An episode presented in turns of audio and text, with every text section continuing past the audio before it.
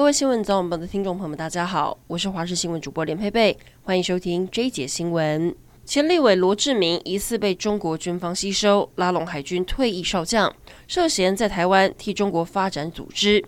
高雄地院昨天晚上裁定，罗志明以及夏姓少将两个人交保。消息曝光之后，许多跟罗志明过去有接触的明代都感到非常惊讶。今天早上七点多，台北市内湖一间铁皮仓库突然发生火警，火势非常的猛烈，现场瞬间陷入一片火海，但还好没有人员受困受伤。泰山经营权之争持续延烧，因为拒绝龙邦恶意并购。泰山公司的员工在今天上午到高等法院向龙邦公司母集团国宝创办人朱国荣提出抗议。台中在今天凌晨发生了重大的火警，大里区有一户人家三代八口，火警当下六个人在屋内，其中五个人没有生命迹象，送医抢救之后还是宣告不治，最小的才六个月大。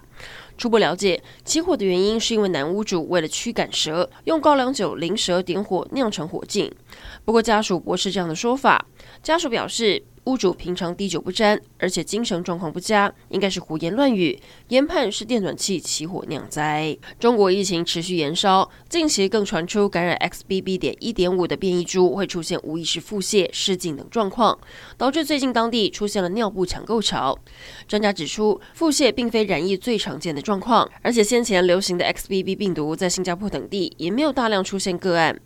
也没有大量个案出现明显肠胃道不适，国内民众不用担心，更不用抢买尿布。英国新冠疫情再度升温，加上医护人员罢工效应持续，导致许多医院人手不足，大量的病患迟迟等不到完善的治疗，医疗体系面临崩溃，许多病患只能先躺在走廊的病床上苦苦等候，而同时医院外也挤满了救护车，要把更多的病患送进医院。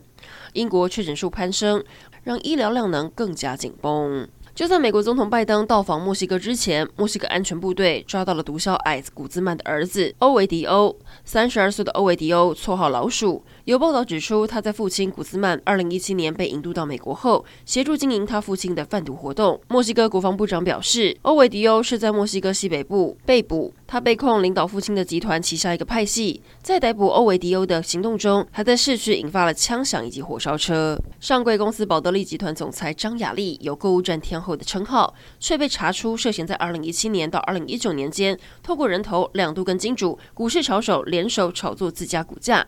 两波操作一共获利三千万元。台北地检署昨天指挥调查局台北市调处兵分十二路搜索，并以被告的身份约谈张雅丽及金主、炒手、人头等十二人。经过检察官漏夜侦讯之后，认为张雅丽涉犯证交罪，预令八十万元交保。